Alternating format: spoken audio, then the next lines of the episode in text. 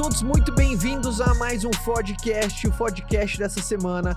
A gente tem um papo muito interessante que eu estou muito curioso, cara, e entusiasmado em poder aprender mais sobre algo que me fascina. Eu já falei para esse cara quando ele chegou, já, cara, o teu conteúdo me fascina muito. Então, senhoras e senhores, eu quero que vocês me ajudem a receber do jeito que ele merece. Ele que é empresário, terapeuta e fundador do Corpo Explica. O Corpo Explica é uma escola de análise corporal. Então, senhoras e senhores, nosso querido convidado, Elton Euler. Uma salva de palmas, Elton! Hoje vai ser foda. Gostou? vai. Ah, Gostou da abertura? adorei, Aberturinha é que- boa, né, cara? Super digno. Obrigado. Obrigado Você já carinho. chegou assim, o corpo já, já explica muita coisa nossa. Então, primeiro, obrigado pelo convite de aceitar bater um papo com a gente. Ah, quando eu cheguei, a Fabi já tava fazendo um podcast antes do Já. podcast ali. Gente, eu, eu- eu desmarquei tudo. Eu só tenho um voo pra pegar, a uma da manhã. Então, assim, Até lá. a gente tem tempo.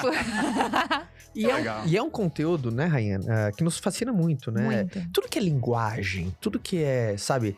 ah, eu, Eu sou fascinada em entender o ser humano. Eu também, cara. Eu, eu gosto de gente. Pra quem gosta de gente, é um prato cheio o, o que vocês no Corpo Explica fazem. Primeiro, explica um, um pouquinho pra turma. Primeiro, qual que é o trabalho do Corpo Explica? Uma escola de análise corporal. Muita gente, pô, análise corporal. Tá, o que que é?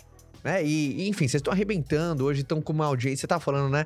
Crescendo bastante, tá sendo um ano muito próspero, então tá muito legal, cada vez a galera se interessando mais no assunto. Eu já me fascina esse assunto, mas é um assunto que às vezes não era muito procurado por todos, mas entender realmente ah, ah, a linguagem, vou falar a linguagem do nosso corpo, mas você vai poder dar, dar uma aula pra gente nesse sentido, mas explica um pouquinho mais pra gente. Ah, primeiro, de onde surgiu a ideia do Corpo Explica? Corpo Explica surgiu. Eu sou péssimo com datas, mas péssimo, péssimo mesmo. Tá. Então, por favor, não me pergunte Datas. datas, casamento, aniversário dos filhos, até porque filho eu tenho cinco. Então, cê- eu vou me Você embanar. tem na- cinco? Cinco. Que legal, cara. É, cinco. Eu vou me embananar nas datas, mas o Tá Corpo bom. Explica hoje tem quatro anos de existência, indo pro quinto ano. E eu tive acesso a um conhecimento Uhum. através de um casal de amigos, Aham, uma doutora em psicologia e um fisioterapeuta. legal. E ele, dentre os conhecimentos que eles tinham, eles conheciam é, as técnicas de um sujeito, um médico austríaco contemporâneo a Freud. Então Uhum. é algo já antigo que não foi muito difundido, nem entre os terapeutas. Então os psicólogos muitas vezes estudam Reich sob um ponto de vista histórico. Ah, Sim. aquele maluco que fez isso, que fez aquilo, etc e tal. Então isso realmente não ficou comum nem entre os profissionais do desenvolvimento humano. Então esse conhecimento ele já existia, que explicava como a mielinização do sistema nervoso molda o formato do nosso corpo enquanto molda a nossa mente. Então, diferente do que as pessoas acreditam, o que nós vemos não é definido apenas por fator genético. Então, tem coisas, sim, que são definidas exclusivamente por fator genético, cor da pele, cor do cabelo, é, cor dos olhos, mas o formato físico do corpo ele vai ser um conjunto daquele material genético com com como aquilo foi exposto ao ambiente, ao meio, durante o processo de mielinização do sistema nervoso. Então, o que a gente faz é justamente explicar para as pessoas como a mente delas funciona a partir do formato do corpo. Porque hoje o formato do corpo ele também é resultado daquela história vivida naquele processo de mielinização. Isso como o sistema nervoso. Essa parte da, da formação dos traços da gestação até por volta de seis anos de idade. Tá. E Tá. quando você diz traços, são algumas partes específicas do rosto, não a barriga, por exemplo, São que o cara pode tudo ganhar. bem. é. Tudo. Tem a barriga bem. também? O corpo, o corpo Tudo. todo. Então, nós pegamos esse conhecimento, trouxemos uma releitura. Então, a gente vai falar nomes que são tidos como patologia clínica, como distúrbio, que tem sim esse lado de doença, vamos falar assim. Mas antes disso, ele já existia, que é o nome, por exemplo, psicopata e masoquista. Vamos falar sobre isso, mas não é o que as pessoas estão acostumadas a ouvir. Você vai falar dos cinco traços? Dos cinco traços de caracteres. Então, dois deles têm esses nomes feios. Já a gente fala sobre sim, todos eles. sim. Então, o que nós fizemos? Trouxemos uma releitura e preferimos é, manter esses nomes até para honrar os seus criadores, os pesquisadores lá de trás, como Reich e o Lowen. O Lowen desenvolveu uma técnica que também ficou muito conhecida, que é a bioenergética. Tá? Uhum. Só que diferente do Lowen, o que a técnica da bioenergética faz? Ela investe no corpo com massagens, exercícios, para atingir os traços para chegar na mente. E o que a gente fez foi desenvolver uma forma, isso foi inédito no mundo, desenvolvemos uma ferramenta para escanear com os nossos olhos, analisar o formato do corpo da pessoa e entender quantos por cento ela tem de cada traço. Então, quando a gente pega aquele percentual e mistura, entendendo como cada traço funciona, aí a gente vai dizer, essa pessoa funciona desse jeito, daquele outro.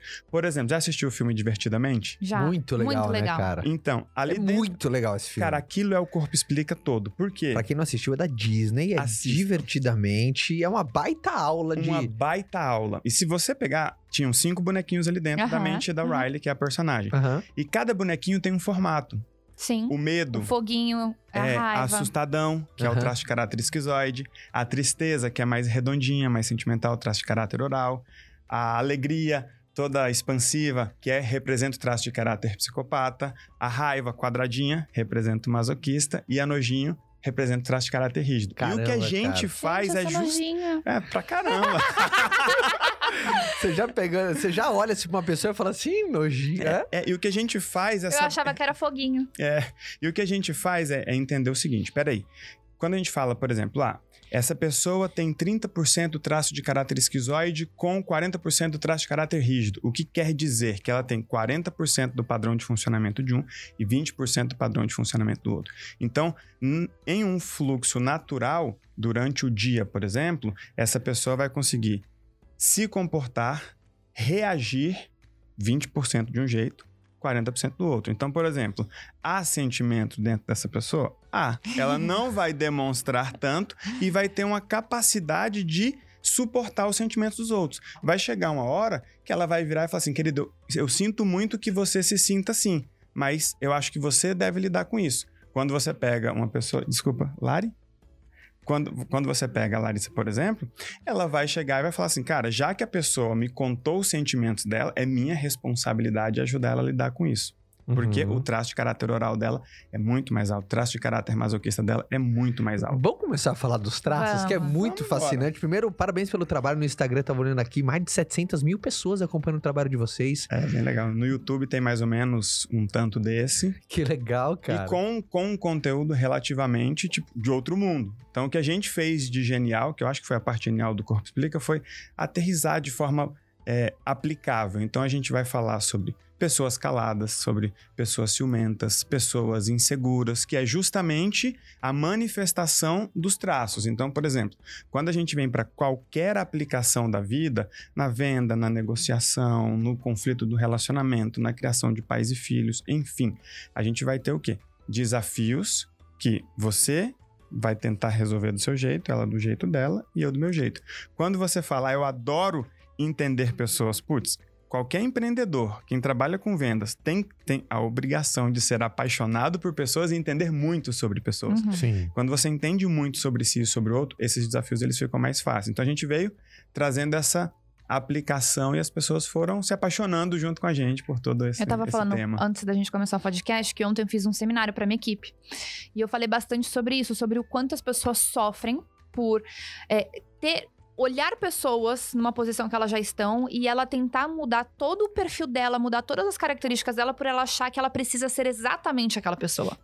E aí durante o processo, o quanto ela sofre, o quanto ela se sente infeliz, insatisfeita, ela se sente vazia, porque ela tá se esforçando demais pra ser algo que ela não é, sendo que ela poderia muito mais entender quem ela é e ela usar a fortaleza do que ela é ao favor dela, ao invés de ficar tentando caçar outras coisas que não não são dela de forma natural, né? É, e a gente lida muito com isso porque quando você chega pra pessoa e fala o seguinte: eu vou fazer você se conhecer, ela fala, não quero. Uhum. Aí você chega e fala, eu vou fazer você mudar. Ela fala, eu quero. Por quê? No fundo, ela não quer se conhecer, ela quer tentar ser outra coisa. Ela Uhum. se reprova demais. Entende? Ela não. Ela quer fazer alguma coisa para deixar de ser quem ela é. Só que isso não muda porque está mielinizado no sistema nervoso. Então, o que a gente traz para as pessoas não é que elas estão condenadas a ser quem elas são, é que o que tem que mudar é a sua realidade, não o seu jeito, não o seu padrão Uhum. de existir. Peraí, do que, que você não está gostando? Da sua vida ou do resultado que você está tendo nessa vida?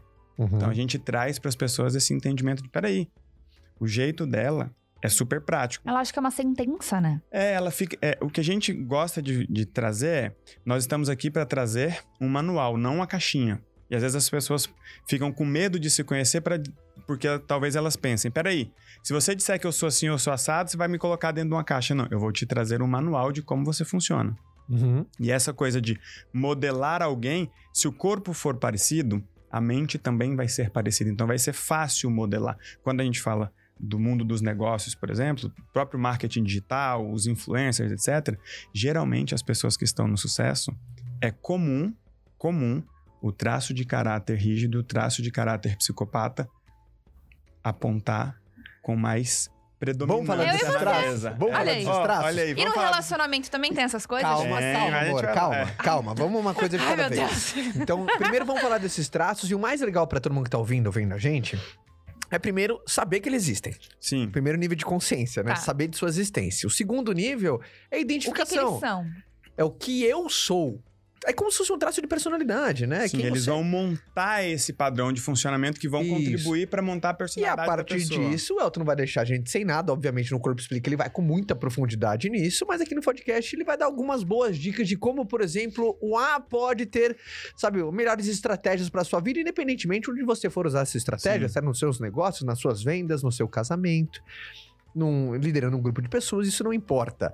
Então vamos lá para os traços? Então vamos. Bora. Qual que é o primeiro? Tem uma ordem São assim, não? cinco e tem uma ordem, e essa ordem ela é definida pela mielinização do sistema nervoso. Tá. A mielinização ela começa no cérebro e vai descer pelo corpo, seguindo o fecho ali da Então coluna. esses traços é exatamente o traço do meu corpo. traço do seu corpo. Então, por exemplo, são cinco fases de formação: gestação, amamentação, primeiros passos, desfraude e surgimento da sexualidade. Tá.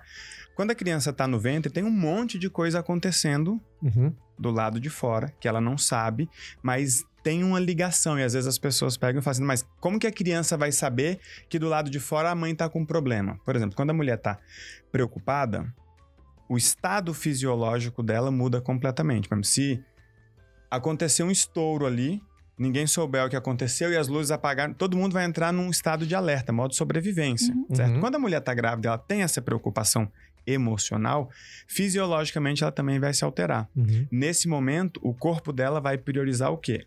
O dela, não do bebê. Então ele vai mandar menos fluxo sanguíneo. Por quê? Ela precisa de tudo que ela tem para correr, para ter alerta. Exato, para conseguir sobreviver ali. Então isso sempre vai estar interligado. Naquele momento, o sistema nervoso do bebê, ele não sabe o que está acontecendo aqui fora. Ele vai registrar uma dor, que é a dor da rejeição. Então todo traço, ele é fruto de uma percepção de uma dor em um Uhum. ambiente que gera um recurso. Então, o próprio formato do corpo, ele é um recurso do sistema nervoso. Então, eu vou, eu vou dar um pouquinho mais de detalhe só do esquizoide para a gente entender a lógica.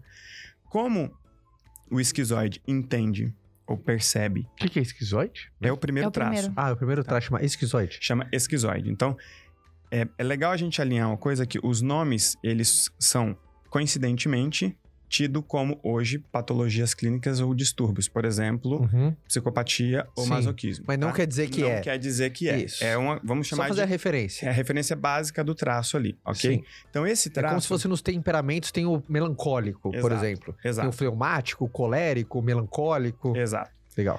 Então, por exemplo, esse traço, ele vai ter uma percepção de rejeição, só que ele não tem ninguém para chamar, ele não consegue correr e a lógica que ele constrói é: a minha mãe só percebe que eu tô aqui dentro quando eu me mexo.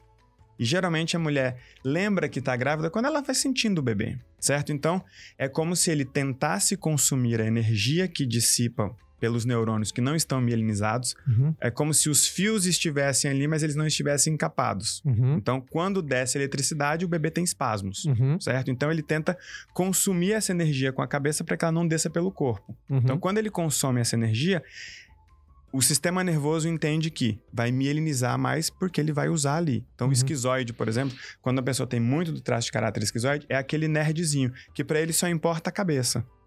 Uhum. Ele tem um corpo, vai ficar com um corpo alongado porque o Que é o sistema seu, que é o seu, o seu é traço, muito não do é? meu traço. Eu tenho 43% desse traço. Então, por exemplo, pra eu ficar nessa posição aqui, se você falar, "Desli- desligou a câmera. Naturalmente se relaxa, um brinho mais recolhido. é porque eu, eu, eu, o meu corpo, ele vai priorizar a cabeça em detrimento do corpo. Então, essa pose de vocês ereta, ela é natural. Para mim, ela é programada. Eu tenho que conscientemente dizer pro meu corpo, ative a coluna para que a minha postura fique ereta e tente manter a respiração dessa forma. Só que tu- tudo mudou pra mim. Um estado de confiança e Tudo. tal. Olha o tudo. Ulisses, Ulisses, então ele é esquizoide? Meu primo é esquizoide. Então, por exemplo, ó, o esquizoide ele sempre vai ter essas pontas no corpo aqui, ele sempre vai ser mais largado, sempre vai ter um olhão esbugalhado com essas olheiras aqui, porque ele não quer contato com o mundo externo, para ele importa o que está na cabeça.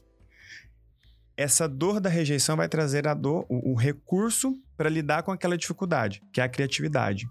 Então, uma das coisas bonitas que nós fizemos com esse conhecimento foi trazer uma releitura de modo que o médico, uma psicóloga entendesse, mas que a dona de casa também Legal. e trazer o olhar totalmente voltado pro recurso. Porque senão o cara fala, tá, eu sou esquizoide e vou ficar me escondendo do mundo. Tá, sou esquizoide, sou esquisito. É, é, isso sou que você quer esquizoide, sou esquisito, não gosto de contato, sou antissocial. Peraí, existe um superpoder em cada traço, que é o recurso dele. Então, o esquizoide ele é absurdamente criativo.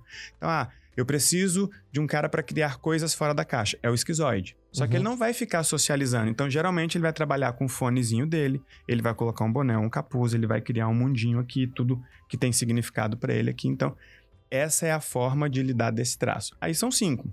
Legal. Depois eu tenho o oral, que vem no momento da amamentação. A dor dele é a dor do abandono, ele se sente abandonado com muita facilidade. Uhum. E o recurso que ele desenvolve é a comunicação. Então ele se comunica, ele se conecta mais rápido do que todo mundo com as pessoas. Uhum. Tá.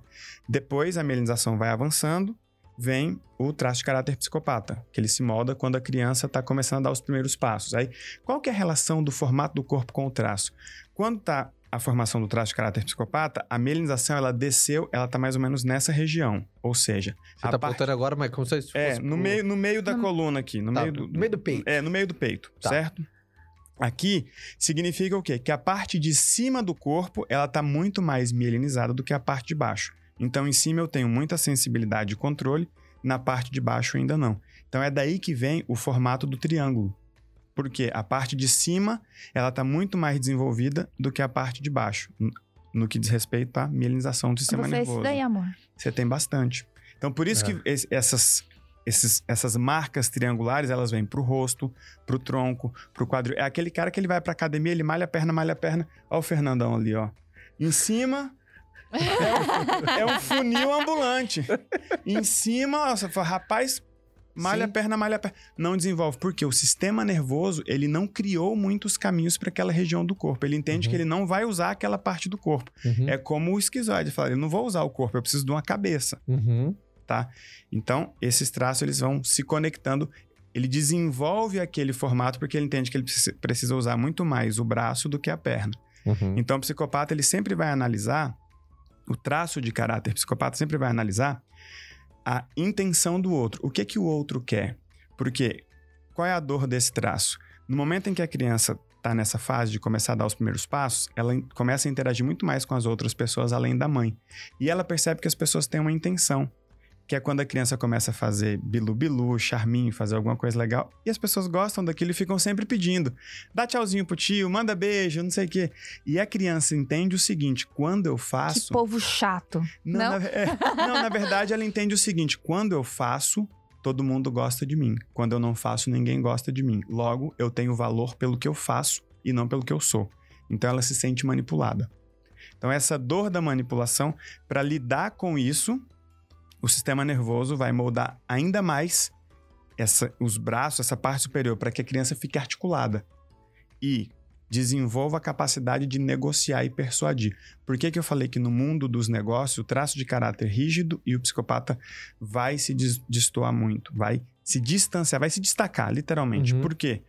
O psicopata ele, ele pesca muito rápido o que, que o outro quer.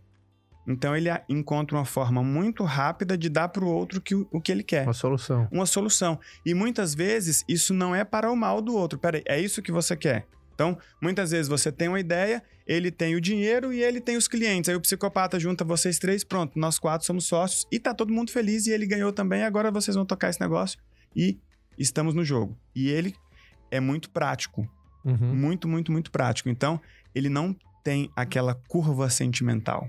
O psicopata é o que você quer, o que eu quero, como é que a gente negocia, e o que ele não quer é ficar devendo nada pra ninguém. Tá? Então, tudo isso vai se aplicar nas relações. Ah, brigo muito com a minha mulher. Quando a gente fala, deixa eu ver a foto dela pra entender como ela funciona e que, que tá. Que louco isso, deixa eu ver É. a foto dela. Deixa eu ver a foto dela.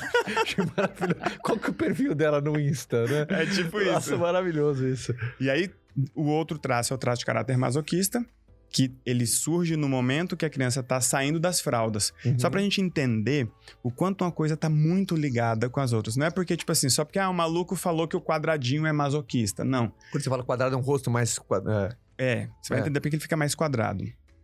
A mielinização tá descendo e ela não chegou ainda na região dos esfíncteres, ou seja, Uhum.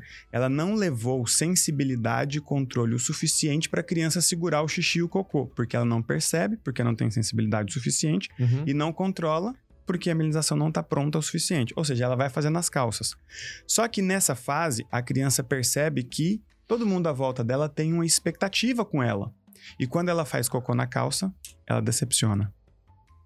E ela não quer decepcionar. E quando ela é cobrada, porque ela vai ser cobrada, poxa, meu filho, por que você não avisou? Então, querida mãe, querido pai, ele não avisou porque ele não sente ainda, tá? Ele não É. sabe. Por que você não avisou? Por que você não pediu? A gente combinou, então ele sente que ele decepcionou e essa cobrança faz com que ele se sinta humilhado. Uhum. Então, pra não fazer cocô na calça de novo, ele vai trancar o bumbum, porque ele não tem controle dos esfíncteres. Uhum. Só que ele vai fazer muito esforço pra trancar tudo que ele tem dentro dele. Uhum. Porque quando eu coloco pra fora, eu decepciono. Então, pessoas com traço de caráter masoquista geralmente não falam o que sentem. Então, é uma dificuldade muito grande. Por quê? Quando eu coloco pra fora, o outro se decepciona e ele me cobra. Então, eu prefiro guardar dentro de mim. Então, ele cria uma força muito grande, uma capacidade muito alta de lidar com coisas difíceis a ponto de segurar o xixi e o cocô, mesmo sem saber que horas que aquilo vai sair. Uhum. Então ele passa o dia todo, tipo, não posso fazer, não posso fazer, não posso fazer, não posso fazer, não posso fazer. Então ele vai desenvolver um corpo muito mais denso, muito mais forte. Por isso que ele vai ficar muito mais quadrado, tá? A mielinização avança. Voltando para o masoquista rapidinho, a dor é a humilhação por ter decepcionado, tá? E o recurso dele é a capacidade de lidar com coisas difíceis, por isso ele lida muito bem com método. Masoquista no improviso, uma porcaria, a menos que seja para fazer piada, tá? Porque ele vai fazer piada dos erros dele, Uhum. certo? Agora, aquele sujeito para revisar um cálculo cinco vezes, dez vezes, tem que ser mais quadradinho, sacou? Uhum. Aquele sujeito para revisar a planilha, para fazer o mesmo trabalho todo dia durante todos Processo. processo, processo, processo. Cara, tem que ter um masoquista. Tem que ter, tá? E o último é o traço de caráter rígido, que se forma quando a criança tem a percepção da sexualidade. E a criança olha que o mundo Qual que é esse último? rígido, Rígido. Tá, rígido. rígido. A criança percebe que no mundo as pessoas vivem em pares. A mamãe tem o papai, o tio tem a tio, o vovô tem a vovó, papai pig tem a Peppa Pig e ela não tem ninguém. Aí o menino vai se projetar na mamãe e a menina no papai. É o que Freud chamava de triângulo de Édipo, certo? Só que esse par que ela buscou já tem um par. Então aqui se forma um triângulo. Uhum. Eu, minha mãe e meu pai. Certo? Só que minha mãe já tem meu pai. Ó, a Rígida se identificando ali. Não, eu não peguei agora. N- Continua, É, eu já entendi. Tá. É, Eu não entendi A Vou parte- economizar 10, 50 anos de terapia em dois minutos de podcast. Não, não, não, vamos avançar só mais um pouquinho. Vamos aproveitar que ele, que ele ficou de fora. Brincadeira. Então pega essa aí que vai, Tá. vai, vai, ser, vai ser boa pra tu, Tá bom, manda aqui pra mim que eu preciso. Então olha só, a criança vai entender. Eu tenho a mamãe. Tá. Sou o príncipe da mamãe. Uhum. Só que a mamãe tem o papai. Aqui Legal. se formou o triângulo. Perfeito, eu Certo. peguei. Só que essa relação aqui é muito mais forte do que essa aqui. Sim. A Logo- dos pares é muito mais forte do que a referência. Do que a referência. Ok. Então ela ficou de fora, ela se sentiu trocada e excluída. Aham. Essa é a dor do traço de caráter rígido. Para não se sentir dessa forma de novo, Uhum. ele não pode perder de novo. Então ele vai fazer de tudo para nunca mais perder na vida. Então por isso o traço de caráter rígido é absurdamente competitivo. E como nesse momento o corpo tá vivendo uma explosão hormonal, eu vou ficar olhando pra você porque se eu olhar pra ela eu vou rir. Essa explosão hormonal ela vai contribuir para esse aperfeiçoamento Uhum. inclusive do corpo. Então o corpo vai se enrijecer de modo a ser mais atraente, mais forte, mais ágil. Então, inclusive, o sex appeal do traço de caráter rígido, ele é mais alto, ele é o, ele é o traço muito mais sedutor. E não só para uma sedução sexual, para uma sedução de convencimento. Então, você bota uma mulher dessa para dar bom dia pro frentista, ele fala, o que, que você quer, querido? Ele não deu bom dia para ninguém, não ofereceu água para ninguém, não perguntou do óleo, do pneu. O rígido é mais sedutor. O rígido é dá bom dia, o rígido brilha sem fazer graça. Uhum. Então, por isso que no, nos esportes, na moda e nos negócios, eles vão se destacar, Uhum. tá? Só que tem um detalhe. Ele sempre vai ver o mundo em pares. Então, por exemplo, estou fazendo um negócio com essa pessoa. Como em pares não em triângulo, tá? Tá. Ele sempre vai ver o mundo de forma triangular. Estou fazendo um negócio com a pessoa. A preocupação dela é: cadê a outra parte? Qual a outra parte? A outra ponta do triângulo. Então, quem me ameaça? É daí que vem a grande insegurança do traço de caráter rígido. Traço Uhum. Caráter rígido é absurdamente seguro, inseguro o tempo todo. Porque ele quer saber o que está ameaçando ele. Ele sempre fecha um negócio com você, sabendo que qual que é o concorrente que pode me pular e me dar tal. Ele sempre tá vindo uma É. Sempre ele ameaça. tá preocupado com isso. E aí ele acaba sendo muito exigente consigo mesmo. Nunca tá bom o suficiente. Ele quer sempre melhorar, sempre aperfeiçoar, não necessariamente para mudar o resultado, mas para mudar a performance. Então, o traço de caráter rígido, muitas vezes, ele foca mais na tarefa do que no resultado. Por quê? Porque ele quer ser melhor naquilo que ele está fazendo, não necessariamente no resultado que ele está tendo. Diferente do psicopata. O psicopata é o seguinte: você quer comprar essa caneca quebrada? Quer. Você está disposto a pagar por ela? É sua.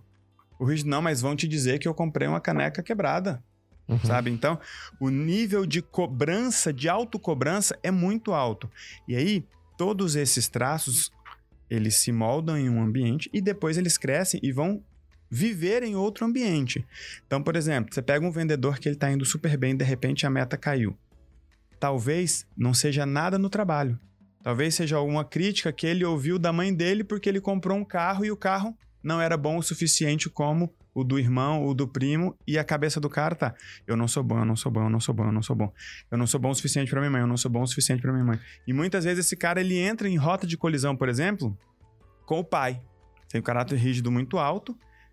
Ele tem um pai de sucesso, por exemplo. Mano, esse pai vai ser o fantasma desse cara. Por quê?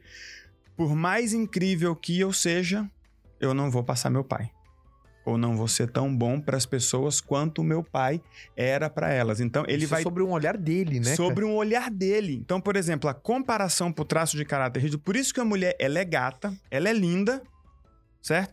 Por exemplo, essa mulher não vai comprar pão de chinelo, largada, não sei o quê. Ela continua bonita. Sim, família de qualquer jeito é maravilhosa. É, mas na cabeça dela, ela sabe que ela não tá sozinha no mundo. Uhum. Então, por exemplo, uma mulher rígida, ela chega num lugar, ela tá olhando para saber quem pode ameaçar o brilho dela. Uhum. Quem ou o que pode ameaçar o brilho dela. Então, o traço de caráter rígido, ele tá sempre lidando com um fantasma que muitas vezes é só dele. E detalhe, ele não revela. Esse é o problema. Ele não revela. Então, a comparação, ela é inevitável. Ela é inevitável. Por exemplo, você pode ser um marido incrível, você é o segundo homem da vida dessa mulher. Uhum. Só que essa comparação é um problema dela, não seu. Só que muitas vezes, na relação, isso passa a ser um problema do outro. Ou passa a gerar um problema para o outro.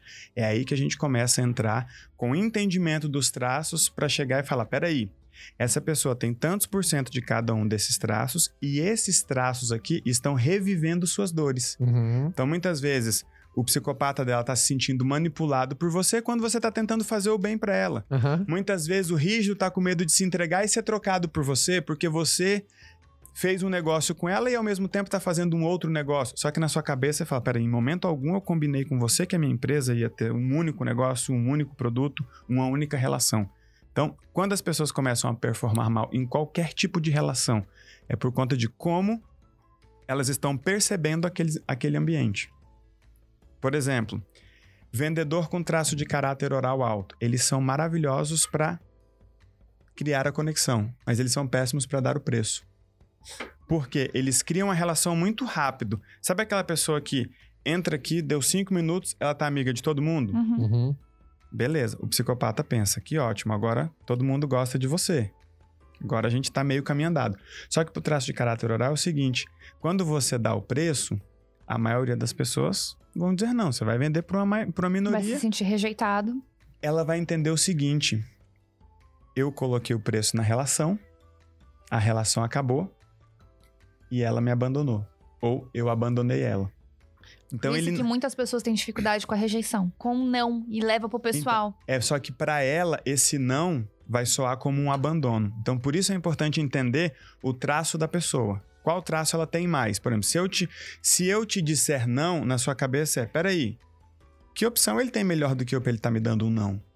O que foi que ele escolheu então? Quem foi que ele contratou? Certo? Já o oral, muitas vezes ele tá, peraí, quer dizer que agora a gente não é mais amigo? Entende? Ele leva pro pessoal. Leva pro pessoal. Só que muitas O vezes. pra- psicopata é mais racional nesse ponto? Psicopata, meu filho, se eu não tiver nada a ganhar aqui, eu nem volto. A, a lógica dele é essa. Só que o psicopata, ele é. Especialmente quando ele tá funcionando no recurso, tá? Uhum. Ele é tão prático, prático no sentido de planejar as coisas, que ele vai chegar e falar assim: beleza, você quer alguma coisa. Eu não preciso ter. Eu só preciso conhecer alguém que tenha. Uhum. Porque ele sabe que quando ele conecta as duas pontas, ele fica com o crédito. Uhum. E ele gosta de crédito. Agora, é o melhor vendedor? Quando ele está no recurso, é um excelente vendedor. Só que muitas vezes nós vivemos relações familiares que ferram todos os nossos traços. O psicopata ele não gosta de dever nada pra ninguém. Isso que eu ia te perguntar. Tem como a gente mudar de traço ao longo do tempo? Não. Não. Não. Mas você falou, eu tenho um pouco. de- É, é, é possível de ter mais de um traço? Então vamos lá. Como a gente passou por todas as fases, todos nós, certo? Você foi, passou pela gestação, amamentação, Uhum. etc e tal. Então, por exemplo, quando eu olho pra você, dá pra ver que a gestação da sua mãe foi muito mais tranquila do que a minha pra minha mãe, porque Uhum. você tem menos desse traço de caráter esquiz- esquizoide. Uhum. Agora, o que a gente faz é dizer quantos por cento a pessoa tem de cada traço. Me dá teu gráfico aí, Fernando, por favor. Quantos por cento a pessoa tem de cada traço e a gente começa a interpretar o mundo dela a partir daquela combinação de traços, certo? Porque esses traços, no fundo, eles se unem. Por exemplo, numa peça de teatro, quem é o roteirista? O esquizoide. Quem é o cara que vai contar dessa peça de teatro para todo mundo? É o oral. Quem é o cara que vai chegar e vai falar: eu preciso de um patrocinador para contratar um diretor? É o psicopata. Quem é o cara que vai cuidar das planilhas, garantir que tudo aconteça no horário, etc e tal? E quem vai atuar é o é o rígido. masoquista e o rígido vai pro palco. Então, esse é, e- essa é a combinação em uma, em uma equipe perfeita. Agora, dentro de você, daquilo que você vai fazer. Tem uma micro equipezinha Olha que ali. loucura, eu tem uma achava que microequipe, isso é o aí... divertidamente, é a microequipe aqui dentro. aquele Olha que É, divertidamente. É, total. Eu- E até o fogo lá é cabeça quadrada mesmo. Total, total. E ele, e ele funciona quando ele explode. A Disney tem umas paradas assim, né? A Eles- Disney é foda. Deixa eu te A Disney falar, é foda. a, a eles Disney fazem uma- sabe das Eles coisas. fazem umas É. paradas Eles e depois quando você pega alguém expert no assunto, fala, cara, olha ali na Disney. Ó, caras tanto é que, olha, olha que louco. E isso as pessoas fazem muito consigo e com as outras. A alegria, ali ela representa o traço de caráter psicopata. E a Uhum. tristeza representa o traço de caráter oral. Tem hora que ela tá com um plano de fazer a menina, a Riley, que é a personagem, se sentir bem, ela chega e passa uma tarefa para cada um. E pra tristeza, que é o traço de caráter oral, ela passa a seguinte tarefa: ela pinta um círculo no chão e fala: "Você, a sua tarefa é ficar aqui dentro". O que, que ela tá dizendo? Você não vai existir, você não vai sentir, você não vai demonstrar os seus sentimentos. E a vida da menina começa a degringolar, degringolar, degringolar. No final das contas, a vida da menina começa a dar certo quando ela começa a falar: gente, eu tô triste, eu tô sentindo saudade dos meus amigos, eu não queria ter mudado para essa cidade. Uhum. Tem uma hora que aquilo é muito como nós funcionamos. O pai da menina chega e a tristeza, que é o traço de caráter oral, tá no controle. Ou seja, ela ia demonstrar os sentimentos dela. Ela ia demonstrar que ela tá triste. Aí a alegria chega correndo, toca na mesa de controle e ela dá um sorriso. E fala, "Ah, a gente come pizza amanhã. Ou seja, ela cria uma negociação para esconder um sentimento. Uhum. Então o que a gente faz é, esse aqui é o gráfico do Fernando, por exemplo. Tá. Fernanda aqui tem um gráfico que Não dá mostra pra colocar lá? Na... representatividade. Não, não vai dar pra colocar aqui agora. Hum, Não sei aqui, Não, vai dar bate uma pronto. curva, é. O, e aí, aqui no pam, um pouco por cores, né? E porcentagem. Aí você percebe que tem um percentual de cada traço Ah, Sim, aí. aí tem o E, o O, P, M, R. E é o. Esquizoide, Esquizoide. Ele é 17% esquizoide. O O é. oral. O oral, 17% oral, 18% psicopata, 15% me... masoquista, masoquista e 33% rígido. o rígido. Aí o que nós vamos fazer? Diante de cada situação que ele estiver vivendo, chegar e falar: beleza, deixa eu literalmente negociar com esses traços para que eles possam existir Em do harmonia. em harmonia, do jeito dele. Então, por exemplo, a sua necessidade de demonstrar sentimentos, ela vai ser um pouco maior do que a da Lari. Mas não quer dizer que você não vá demonstrar. O seu jeito de demonstrar é diferente e detalhe, É vai dem- menor, na verdade. é menor, mas dentro daquela necessidade, você também vai demonstrar sentimentos de um jeito diferente. Então, por exemplo, você não vai contar os seus sentimentos para qualquer pessoa, porque você sabe que depois que você terminar de demonstrar os seus sentimentos, a parte sentimental passar, ficou uma parte sua ali, essa pessoa ela pode fazer alguma coisa com aquilo, ou seus sentimentos podem fazer com que você pareça mais fraca, vulnerável ou coisa desse tipo. Então, o que a gente faz é ensinar as pessoas a, beleza, o seu jeito de demonstrar sentimentos é assim. Não é do jeito daquela pessoa que você conhece, daquela pessoa que acha bonito. Ela consegue se abrir na internet e falar tudo que tá pensando, sentindo. Cara, se você fizer isso, você vai passar 15 dias se arrependendo de ter feito. tipo, simples, ah, pra que que eu falei, pra que que eu falei, pra que que eu falei. Só que esse, pra que que eu falei, pra que que eu falei, pra que que eu falei, tá consumindo a minha energia no, no dia seguinte. Uhum. Na hora de brilhar, na hora de negociar, na hora de competir. Então isso começa a impactar nas decisões, na performance da pessoa e depois no resultado. E legal que tem uma tabelinha que é parte do corpo. Aí o primeiro é meio que rosto, eu acho. É, né, pela- primeiro os olhos. É, desculpa, primeiro a cabeça. É cabeça, É, né? a, a silhueta da cabeça. Silhueta da cabeça, primeira coisa que você analisa. Segundo é olhos. Olhos, Depois boca. depois boca, Depois costas. É Tronco. isso? É tronco, né? Tronco, Isso aqui é a fotinho uhum, do tronco. Depois é, é, é- quadril, é quadril. Depois é, é, as pernas. as pernas. E aí tem o... Cara, que E interessante tem um isso. detalhe, tá? Existe até uma análise que a gente vai é, checar a lateralidade da pessoa, porque um, um lado do seu corpo vai se conectar muito mais, vai representar muito mais o seu lado emocional, lúdico, afetivo e o materno, e o outro lado, o paterno. Então, muitas vezes você, você, você chega pra uma pessoa e você olha pra ela, aí ela é assim, ó. Sim. Ou seja, Torta de um lado. torta de um lado, esse olho pesa mais.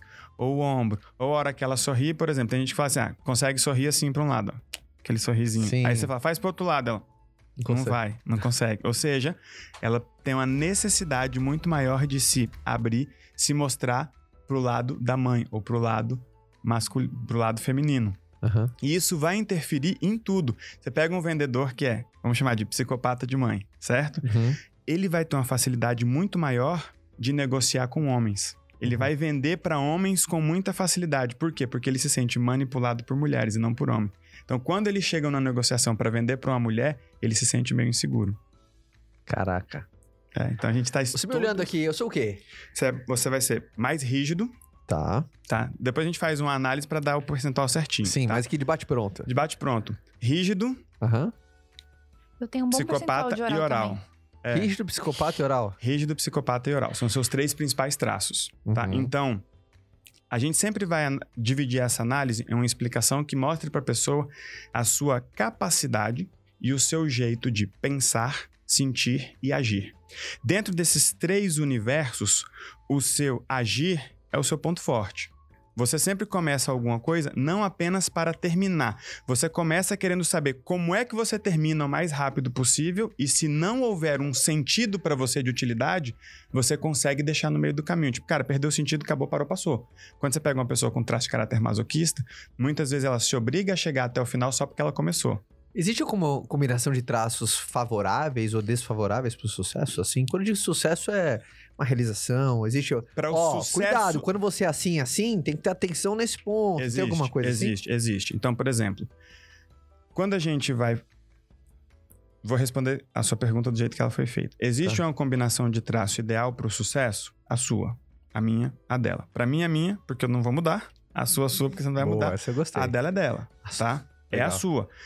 Existe sim uma predisposição maior em determinadas áreas. Então, por exemplo, eu seria um excelente arquiteto e um péssimo engenheiro. Uhum. certo? Porque eu tenho esquizoide alto e masoquista baixo. Por exemplo, é o Rafa. O Rafa é engenheiro. Aí você vê, ele é quadradinho assim, ó. Então, por exemplo, o arquiteto tem que ter uma parte mais criativa. Cara tem que pensar fora da caixa. Ele é o cara que vai pensar em fazer uma ponte de cabeça para baixo sem se preocupar em como fazer aquela ponte parar em pé. Já o masoquista é o contrário. Ele tem que fazer os cálculos tantas quantas vezes for necessário para que aquela ponte não caia, certo? Então, o seu padrão de funcionamento, ele vai sim dizer qual é o ambiente ideal para você, certo? Uhum. E como é que você vai performar melhor ali e onde você vai se complementar. Por exemplo, eu sou um cara que eu preciso de sócios para fazer as coisas. Porque eu mudo de ideia, Uhum. eu paro no meio do caminho, minha perna é fina, minha perna é fraca, literalmente falando. Então, se você precisar de cinco soluções para o mesmo problema, eu te dou 17, te garantindo que 10 delas são incríveis, Aham. certo? Só que para executar aquele troço lá não é muito comigo não. Tá? Então, é, vamos falar de, poxa, o sujeito ter sucesso. Aí ele vai entender o seguinte: Então, só o reconhecimento é a grande virtude, né, o cara? reconhecimento é a grande virtude, pô. Sim, porque você já sabe que você é assim, Eu a sua já sei que eu sou assim, eu não vou, não vou ficar me, com- eu não vou tentar competir com você. Uhum. Por quê? Na força eu vou perder, na agilidade eu vou perder e na resiliência também. Ou seja, eu só quis dizer que de tudo eu só sou mais inteligente que você. Tô brincando. no resto eu perco. então, por exemplo, olha que louco. É, você consegue aparecer e brilhar tantas quantas vezes forem necessários. Sim. Eu apareço num dia, no outro eu preciso me esconder. Se eu precisar aparecer num dia, no outro, no outro e no outro, no quarto dia, quem tiver perto de mim tá levando cotovelado, eu fico insuportável, que eu fico querendo existir sem existir. Então, por isso muitas pessoas se forçam a existir, a aparecer, brilhar mais do que são capazes, porque elas estão competindo com as outras ou modelando as outras, aí a pele começa a escamar, a garganta começa a falhar, porque a pessoa ela não quer ir. No fundo, ela não quer ir. Uhum. Entende? É, é como se nós fôssemos recursos perfeitos para algumas coisas. Então, exemplo, vamos, vamos viajar nós dois? Hum. Tem dois carros. Isso seria o nosso dom? Seria o nosso dom. Seria o nosso dom, só que de forma é, zero lúdica e subjetiva. É o seu padrão de funcionamento manifesto. E, e que nem personalidade, né? Personalidade é uma coisa que, cara, não adianta você querer ir contra algo que é o teu tempero. Que é o teu jeito É de fazer a tempero, tua cara. forma. E, e É o não é só tempero. isso. É, a ideia de ser humano é, ilimitado, eu acredito nessa ideia no que diz respeito na sua capacidade de gerar resultados. Agora, na forma, nós somos limitados. Sim. Tá? Dos Então, jeitos também, cada é, um vai de um cada jeito. um vai de um jeito. Então, por exemplo, vamos viajar nós dois mil quilômetros. Aham. Tem dois carros. Escolha. A Ferrari ou a Ranger. Eu? É, Ferrari. a Ferrari. Beleza. Nós vamos pra fazenda Ih, na serra. Ferrou. Ferrou. Então, é isso que nós estamos falando para as pessoas. Espera aí, querido. Se você é uma Ferrari, vai pra pista. Vai pra pista. Ok? Uhum. Se você é uma fazenda, se você é uma caminhonete, cara, vai pra roça, vai pro lugar onde as pessoas precisem de você, onde você vai ser útil. E o que as pessoas hoje estão fazendo é essa comparação que você falou. A Ferrari olhando pra caminhonete pensando: "Poxa, mas eu não vou pra fazenda". Tudo bem, você não foi feito para ir pra fazenda. E não adianta eu hipermotivar a Ferrari dizendo: "Você é o melhor carro do mundo, você é incrível". Na Terra, ela vai ser um, uma negação. E o que a gente analisa é o que a gente chama de custo emocional. É possível ir para Ferrari de fazenda? É. Mas primeiro, vai ser muito desgastante, vai demorar muito, o resultado pode não aparecer e ao final a pessoa pode não querer fazer de novo. E o que a gente analisa muitas vezes é esse custo emocional para mostrar para a pessoa, peraí, a primeira camada de sucesso é você conseguir fazer. Uhum. A segunda é você conseguir fazer e ter o resultado. A terceira é você conseguir fazer, ter o resultado e querer fazer de novo. Então tem muita gente que consegue fazer, mas a hora que vai fazer de novo, já fica num conflito. Não sei se eu vou, não sei se eu vou, não sei se eu quero, não sei se eu consigo. E aí ela entra num loop que ela fala: peraí, eu consegui fazer. Alguém chega e fala: Poxa, mas você é bom, você faz muito bem, as pessoas estão esperando por você. Só que o custo emocional, que ela não percebe, não mede, tá, mu tá muito alto. Uhum. Aí no meio do caminho ela Isso- abandona. e você acha que isso seria uma, uma excelente ferramenta de recrutamento? Você come, hein? você veio errado. Eu vou viajar, gente. Eu falei, eu tô, eu- aqui embaixo do escritório, gente, tem um negócio do balduco. E eu falei, eu quero comer um balduco antes de eu viajar. Pode, pode pra caramba. Quantos por cento eu tenho de oral? 100%. É, não, isso é baixo, isso é baixo. A, a comida não para muito no Deixa eu te corpo, não. perguntar. Não, você- eu perguntei primeiro, calma. Qual, qual que era a sua pergunta? Perdão. Sobre se isso é uma ferramenta efetiva de recrutamento, de recrutamento de pessoas. Vamos lá. Habilidades você ensina num curto. Habilidades você consegue ensinar num espaço de tempo muito mais curto do que você ajusta um comportamento. Uhum. Então, Concordo. quando você entende o padrão de funcionamento da pessoa, você pega e fala: Poxa, o padrão de funcionamento dela é ok para aquilo que ela vai precisar desempenhar, a habilidade eu ensino. A sua assistente chegou ali, eu olhei e falei: Rapaz, acertou em cheio na assistente, né? Por quê? Tem um traço de caráter masoquista autossuficiente para ela ser atenciosa e metódica. Aí, Lari. Aí, Lari. Ah, Lari que cuida aqui na agenda do podcast. Aí você ela- espera uma semana e negocia o aumento depois. Ai, que beleza, merece.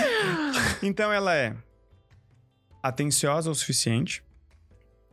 Ela é leal pra caralho, Uhum. certo? E ela se importa o suficiente com os seus sentimentos a ponto de te blindar se for necessário. Uhum. Ok? Então, beleza. Coloca uma pessoa ali que tem um traço de caráter esquizoide pra ser sua assistente. Todas as anotações dela vão estar na cabeça dela.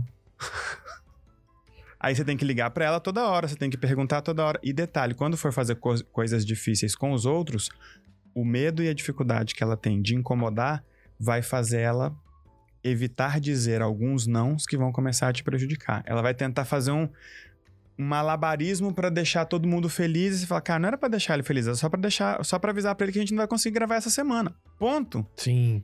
E sabe, e sabe o que eu vejo também? E quando você tem esse reconhecimento, é aquela coisa, quantas pessoas a gente não olha e não resume, às vezes, a pessoa como, puta, que desperdício. É. Sabe, que às vezes a pessoa, não é que ela tá desempenhando um bom papel, é que ela tá pegando uma, uma- algo que ela tem uma... É que nem num videogame, aí você tem aquela coisa do super trunfo, que tem o poder, assim, das pessoas, e tem lá o poder, ela não tá usando, cara. Não tá usando. Então tem isso, mas também eu quero trazer uma outra provocação, mas não significa, por exemplo, obviamente eu trago muito meu mundo aqui em vendas. O O que você precisa? não significa que, por exemplo, o que você falou, né, ou a pessoa rígida e o psicopata, ela tem uma ela tem uma predisposição mais favorável quando é negociação, isso, aquilo, dá o preço.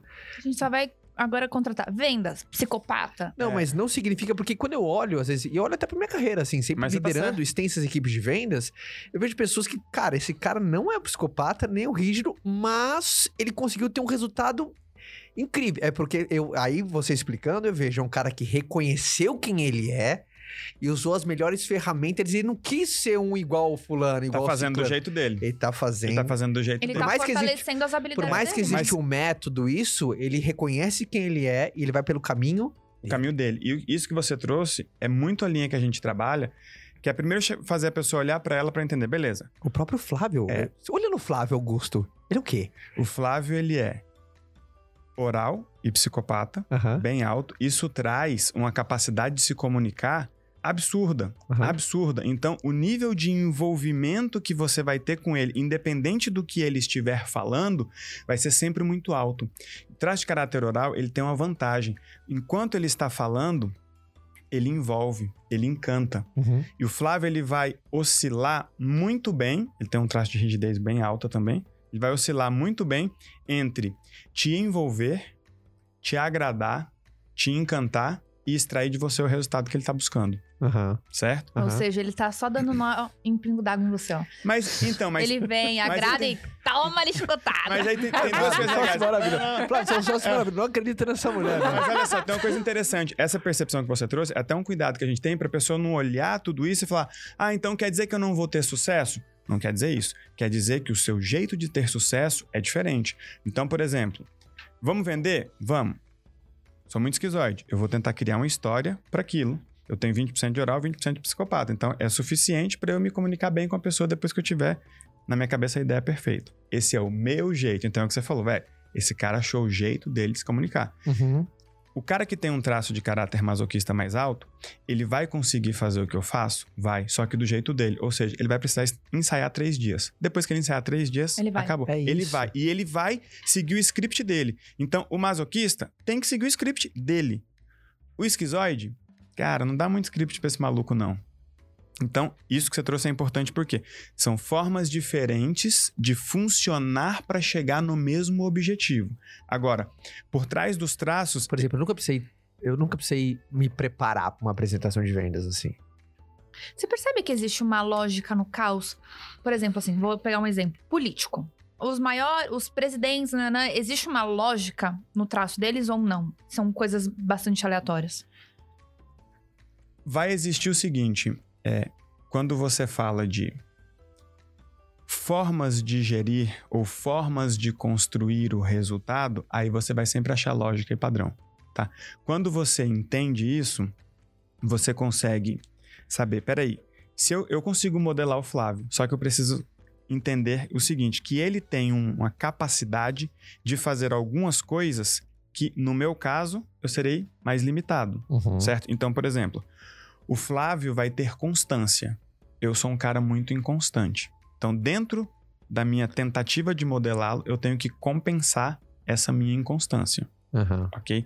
Então, isso vale para a pessoa entender. Peraí, se eu quero fazer alguma coisa que outra pessoa está fazendo, deixa eu ver qual é a diferença do nosso padrão de funcionamento para ver se eu acho o meu jeito de fazer isso que essa pessoa está fazendo. E um parênteses, você falou que o esquizoide ele é mais criativo, então ele tem a dificuldade de um- uma coisa só, a única É. coisa. Então você também, de certo modo, você tá sempre cercado de pessoas que têm as ou- os outros traços pra te fazer mais accountable, assim? Você sempre tá do lado de rígido, de É o psicopata. ideal. É, o É? ideal. Por quê? Você pega um esquizoide, ele é fora da caixa. Sim. Aí você junta ele com outro, eles estão fora do planeta. Se não tiver um masoquista pra chegar e falar, então, querido, só que a ideia é de vocês não parem em pé. Por quê? Porque a gente não tem dinheiro pra fazer isso. Ele fala, ah, é, esqueci dessa parte. Então, essa, essa compensação, ela é necessária. Gente, isso é muito bom. Sabe por quê? Porque a gente acha que a gente tem que ser bom em tudo.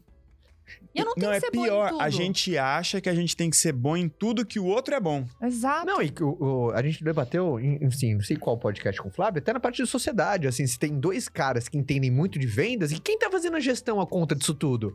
E às vezes é aquela empresa que quebra com muito fluxo de caixa. E às vezes tem dois caras muito focados na gestão, empresa organizada, só que Quem tá vendendo? organiza as formigas, porque ninguém vende. Então, de um certo modo, os traços também têm essa, essa, essa correlação de você entender quem você é, quem faz bem pra você, e em algum determinados momentos, quais são alianças mais estratégicas, um, mais casa- um táticas. casamento de um psicopata e um rígido, como é? E dois psicopatas casados, assim. Cara, Não, por é incrível que psicopatas. pareça, dois psicopatas acaba sendo bem mais fácil. Por quê? Qual é a preocupação do psicopata? Ele só se sente seguro quando ele sabe o que o outro quer ou o que ele quer perder. Só que o psicopata ele tem uma habilidade natural de eu te mostro o que eu quero se você me mostrar o que eu quero. Então, quando os dois são psicopatas, por exemplo, dois sócios, dois tubarões negociando, pronto, negociação de tubarão, dois psicopatas, é rapidinho. O que, que você Os quer? que dois eu- são práticos, né? Papum, eu, Eu quero... quero- isso, eu quero isso, não abro mão disso. não- Beleza, ó, só que isso aqui é importante pra mim, isso aqui é... Fechado. Sim. Quando você coloca o oral no meio, poxa, mas como que vai ficar aquele outro parceiro que a gente tinha, não sei o quê? Ele tem outras necessidades, então ele só consegue avançar depois que ele resolve todas essas necessidades. Uhum. Tá. Voltando para a parte da vendas ali, do sucesso, só para não, não passar a ideia de que só o rígido e o psicopata Porque não vai é uma conseguir verdade, a gente sabe que não, não é uma verdade. Sim. A- o que existe é o seguinte: por trás dos traços tem dois grandes elementos: a dependência emocional e a falta de ambição. Existe uma ambição que ela é nata e uma ambição que depende de ser provocada. O traço de caráter rígido e o traço de caráter psicopata, eles têm uma, uma ambição nata. Então, eles sempre querem muito, eles sempre querem mais, eles sempre querem ser os melhores, os primeiros. Já os outros traços, eles dependem de ser provocados. Vai lá, você merece, Incentivado. você pode, Ou vai você ser legal. se provocar, É, né? E aí ele vai testando aos poucos e ele pega um pouco de dinheiro e fala, porra, legal. Tô gostando desse legal. brincadeira. Aí o masoquista percebe que o dinheiro deixou ele mais seguro.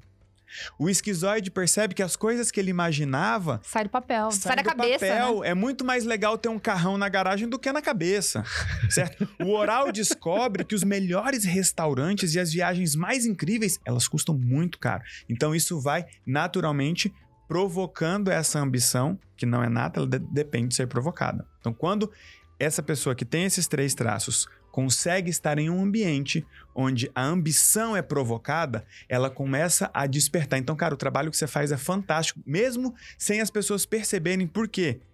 Esses caras, ou eles vão achar que eles não precisam de dinheiro para ser felizes, ou eles vão achar que eles não podem, não merecem ou não querem. E aí tem um ponto.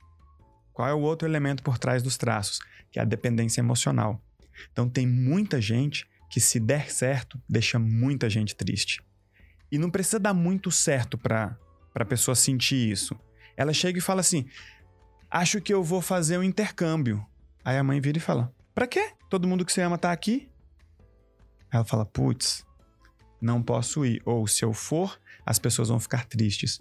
Então, ela fica tentando inconscien inconscientemente achar um jeito de ser feliz sem deixar ninguém triste, mas é, isso é impossível. Sim. Ela fica nessa fenda do tempo até. Fica nessa fenda do tempo, esperando.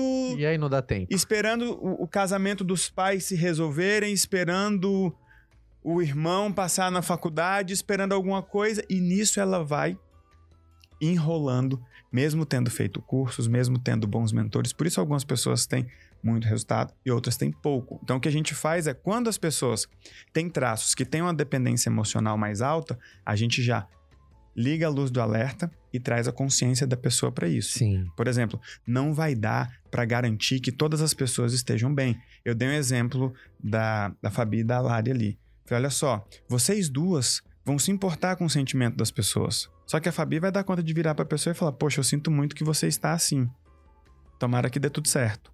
Fabi, ela é Beijo, ótima. me liga. A Fabi, E foi embora, a Fa- largou a pessoa, a tá tudo Fabi- certo Você pra falou ela. perfeito. A Fabi é ótimo de dar na lata. Papo- E falar assim, às vezes até aqui no escritório, alguém, fala, alguém tem que contar pra essa pessoa. Chama a Fabi. Papo. Porque já a Lara ela vai ter uma necessidade muito maior de se importar com o que o outro tá sentindo só por ela saber. Esse é o oral, né? É oral. E por ele saber, ele vai se sentir responsável por aquilo. Aí vamos juntando as coisas. Quando a pessoa tem um pouco do traço de caráter masoquista, ela se sente responsável por aquilo e pior, ela tem força suficiente para lidar com aquilo. E aí ela vai e se envolve. E daqui a pouco a pessoa olha e fala: peraí. Quantas horas do seu dia você se dedicou ao seu sucesso, à sua felicidade, aos seus sonhos?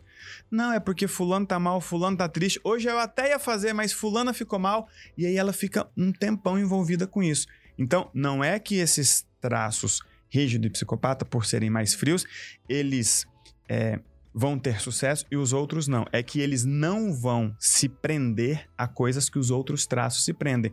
Quer dizer que os outros traços vão ficar presos? Não. Quer dizer que é necessário um ponto de atenção. Quando você coloca um ponto de atenção ali, aí a pessoa. Duas, eu, tenho, eu tenho duas perguntas. E eu queria perguntar também Tá. nesse podcast. Tudo bem, mas eu tenho duas boas. Aí você vai, porque eu tô muito curioso nesse ponto.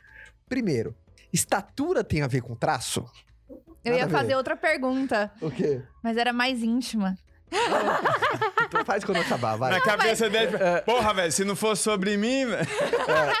Tipo assim, íntima que tanto. né?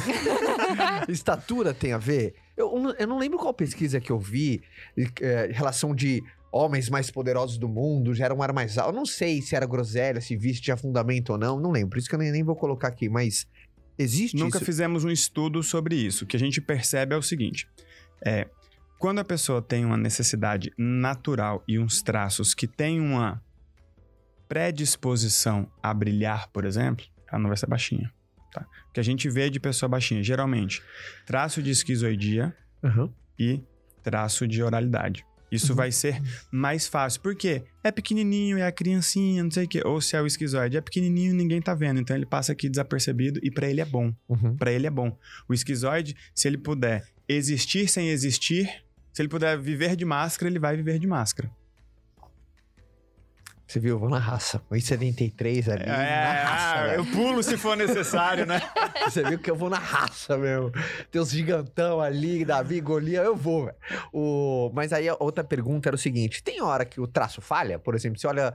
Você... é Porque por amostragem, você já deve ter comprovado que, puta, cara, a gente analisa, meu, o dia inteiro isso. Tem hora que você falou assim, cara, esse cara tinha um traço A, mas quando você ver, ele era totalmente B. Então, olha que louco. Quando a gente analisa uma pessoa e chega à conclusão de que ela tem um determinado traço e ela se comporta de, de forma totalmente diferente, é porque no ambiente natural dela, ela é tolhida por ser quem é e como é e exigida a ser diferente. Então é aquela pessoa que você pega e fala: Poxa, ela tem muito traço de caráter oral, mas ela é calada. Ok. Não quer dizer que ela não tem o traço de caráter oral. Quer dizer que ela está se obrigando ou sendo obrigada a ser diferente de quem ela é. E aí a gente vai analisar o custo emocional e o impacto. Aí geralmente essas pessoas estão comendo, estão com a boca sempre ocupada uhum. para conseguir ficar caladas. Sim. Tá?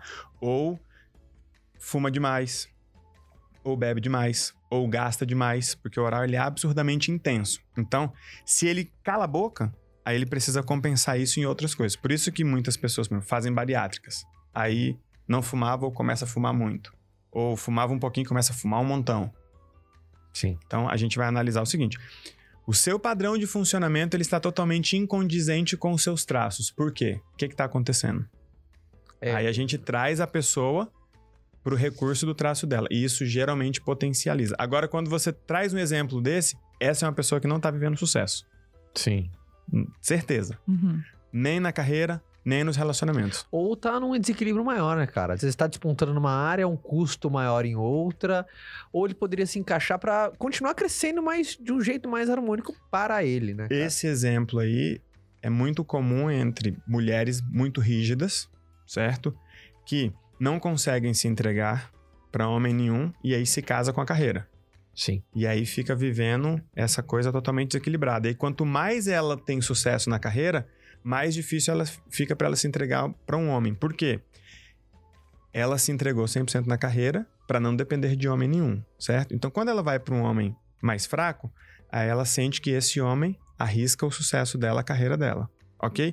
E quando ela vai para um homem muito mais alto, ela se compara e pensa: putz, ele tem tô opções. Tô perdendo. Eu tô perdendo, porque ele tem opções muito mais uhum. interessantes do que eu. E aí ela fica sempre nesse limbo ali no meio da escada. Você reparou que toda vez que a gente fala do traço de caráter rígido, ela pega rapidão assim? É, é isso. E, e, tem muito disso, né? Quando você. Você se identifica. A galera ouvindo aqui esse podcast, quando você traz as características do traço. Puta, você percebe das crianças a, a, a, a, a, minha, a minha não dá pra saber, mas a Bela e o Theo? Theo é, extremamente. Tira, tira o extremamente, que fica mais fácil você é. entender a combinação, porque é sempre é, uma mistura. É sempre uma mistura. O Theo mais rígido. Uhum. Uh, a Bela, qual que era o. Fala todos aí de novo. Esquizoide, oral, psicopata, masoquista e rígido. Você quer saber de qual característica? Pensa, o sentimento. É, como é que, qual que é esse? É oral. É oral, oral. né? Oral. É oral. Minha filha é totalmente oral. Então, por exemplo, e o Theo é teu filho? É. é meu Theo é rígido. É, então... A minha não dá pra... Bebê não dá pra saber, né? Não. Dá pra saber, assim, se naquela fase ele tem muito ou pouco daquela fase que ele já viveu, tá? Então, por exemplo, o Theo, ele vai ser encorajado... Vamos lá. Você deixou um bilhete lá, ele vai jogar futebol e tem um bilhete, certo? Uhum. Se esse, se esse mesmo bilhete, do mesmo tamanho, deixado no mesmo lugar, escrito do mesmo jeito, tiver assinado pela mamãe, vai ter um peso. Se tiver assinado pelo papai, vai ter outro. Porque ele naturalmente vai competir com você. Só que quando ele entender que na competição por ela, ele sempre vai perder. Mas por outras coisas, não, aí ele começa a contar com você. O problema é que muitas vezes a relação do pai e filho entra na competição e o pai não percebe. E aí ele dá aquela dica, achando que está ajudando a criança, só que a criança está se sentindo muito mais cobrada. Não, o Theo... Mas olha que interessante, o Theo, ele é movido a desafio. Não, e olha isso. Então, assim, a gente às vezes precisa charada, que ele fique quieto. Às vezes eu... Eu desafio você a conseguir ficar... Aí ele fica. Agora, se eu falar assim, Theo, por favor, fica quietinho, me ajuda. Nunca, nunca. Eu estava ganhando memória esses dias, eu ganhei, ele começou a chorar. É. Traço absurdo do rígido, né? Do rígido. Então, mas o problema foi perder para você. É foi perder para você. Então, quando você começa a entender isso, você fala, beleza, em muitos momentos você não vai ser a melhor pessoa para dar uma dica para ele. Uhum. Porque aquela dica, talvez ele se obrigue a fazer o contrário para tentar vencer de um jeito sem ser o que você falou. Entendeu? Uhum. Então, não quer dizer que não seja a melhor dica e que ela não tenha sido dada com a melhor das intenções, mas é que para ele, tá, deixa eu testar uma outra parada para eu para eu vencer de outro jeito e não no território do meu pai. Então a gente começa a conseguir resolver conflitos, cara. Geralmente os conflitos eles têm raízes pequenas. E os grandes conflitos geralmente eles têm raízes pequenas.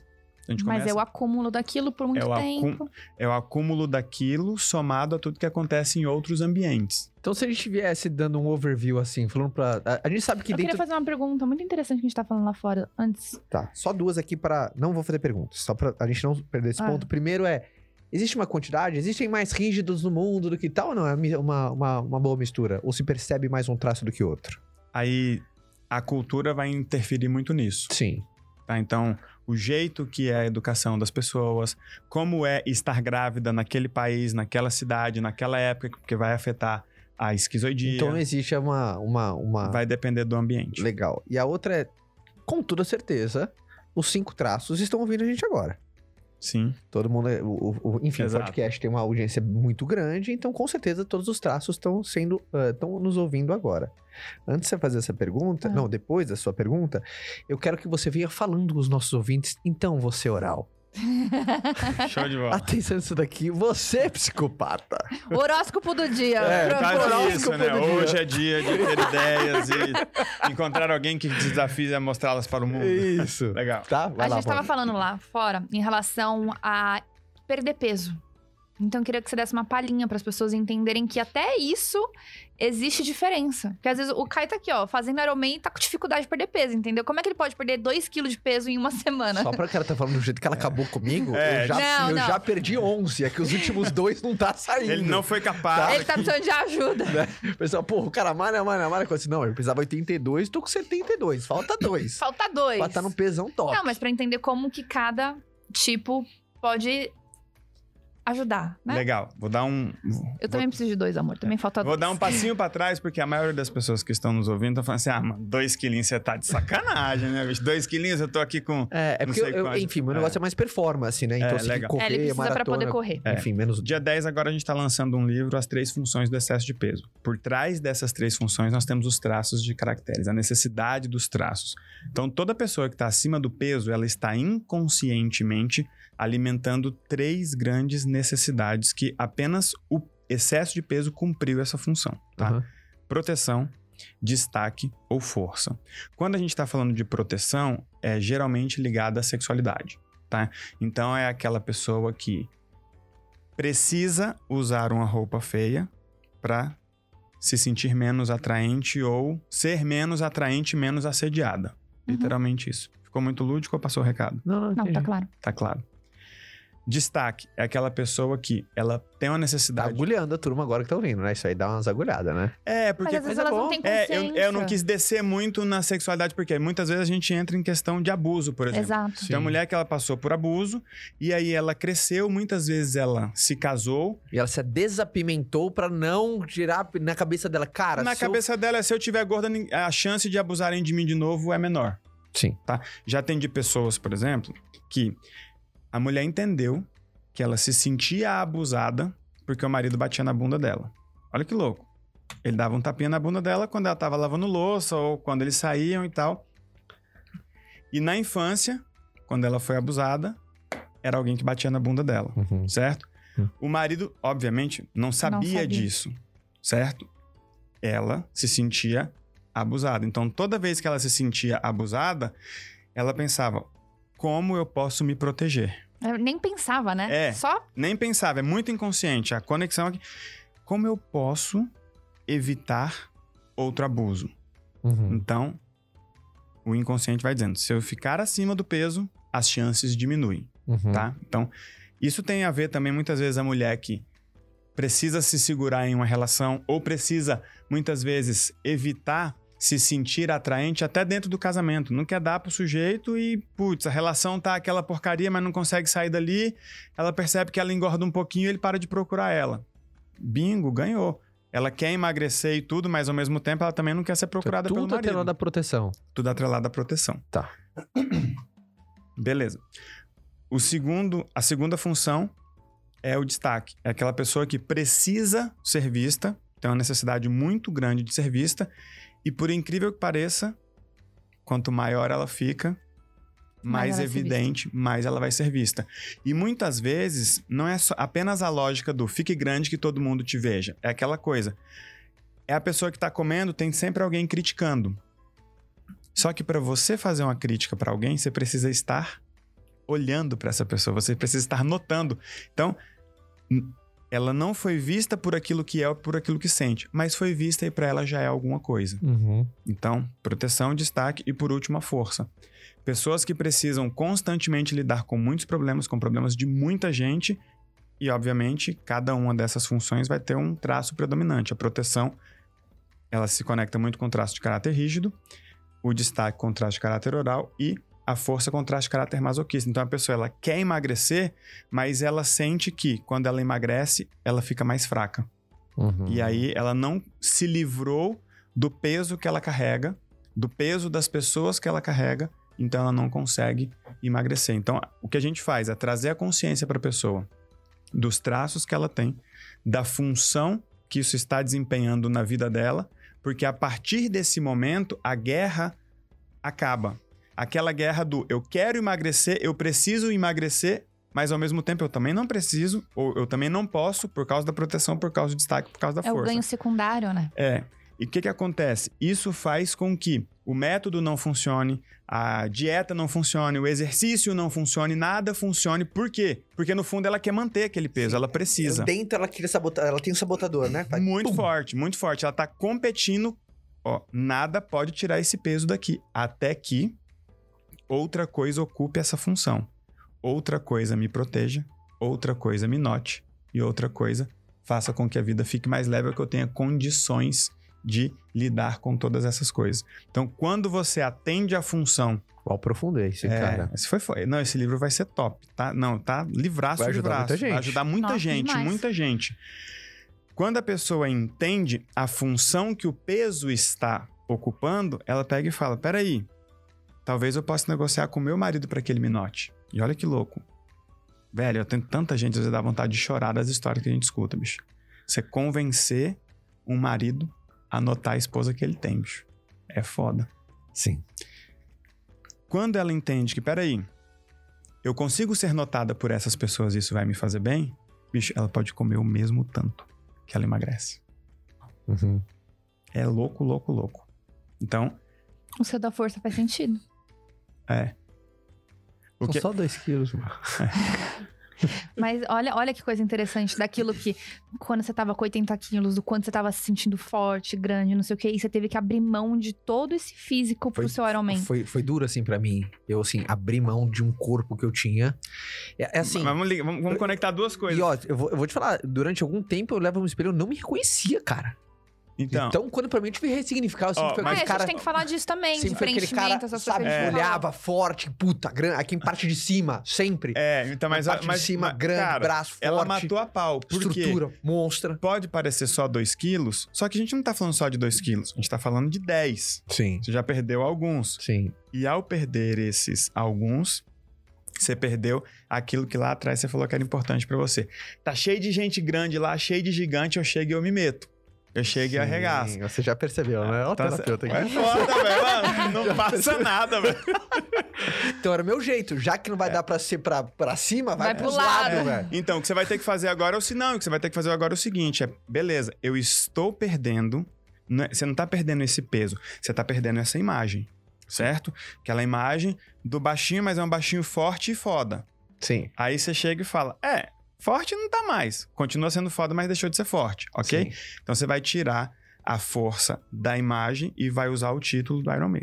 Sacou? Aí você isso. traz o título de lá. Aí você fala, beleza, eu tô trocando 10 quilos agora pelo título, depois eu volto pro shape que eu queria. Aí você perde esses dois rapidinho. Totalmente. Vai perder rapidinho dois agora. está com toda razão. Vamos pra. Ah, para a sua pergunta. Não, amor. e eu tenho certeza que a galera vai perguntar isso, né? E a galera que faz preenchimento, que faz não sei o quê, que muda as expressões de alguma forma, né? Como que isso interfere ou não interfere? Isso interfere, tá? Isso interfere porque você está mudando a informação visual que a gente usa para fazer uma análise. Até fala, não, você vai ficar com um rosto mais sexy, mais É, atraente. então, Perceba que os exemplo, caras mais Eu sedutores, coloquei eles um são pouco de assim. preenchimento na boca, eu fiquei muito bocuda. No É. sentido de. Andei falando mais do que devia. É. Mais brava, mais. Sabe? Tem um detalhe que é, primeiro, se vai afetar muito a análise.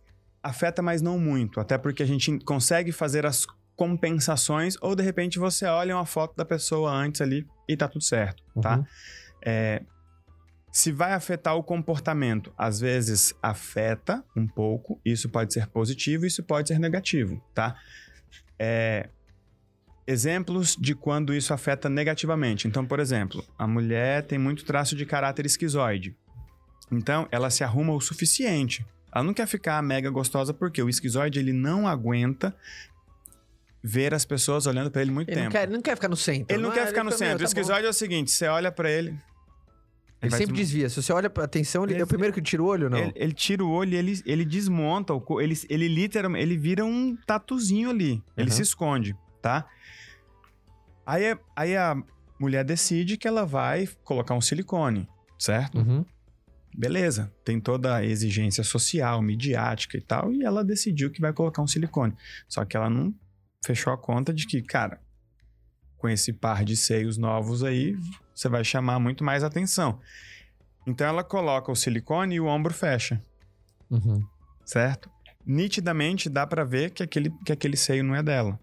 Uhum. Uma curva natural, para um analista bem treinado, tá? Uma curva natural e uma curva fake é, é, é fácil. Por quê? Eu começo a escanear, tô vendo um determinado padrão. E chegou na cintura, você fala, rapaz, essa bunda aí, de repente, de repente, do nada surgiu um monte de rigidez no seu corpo. Em momento nenhum não tinha. E agora essa bunda tá empinada desse jeito. Então a gente consegue perceber o que a gente chama de discrepância. Tem uma parte do corpo discrepante do resto, ou seja, Então não influencia. Pro analista, não.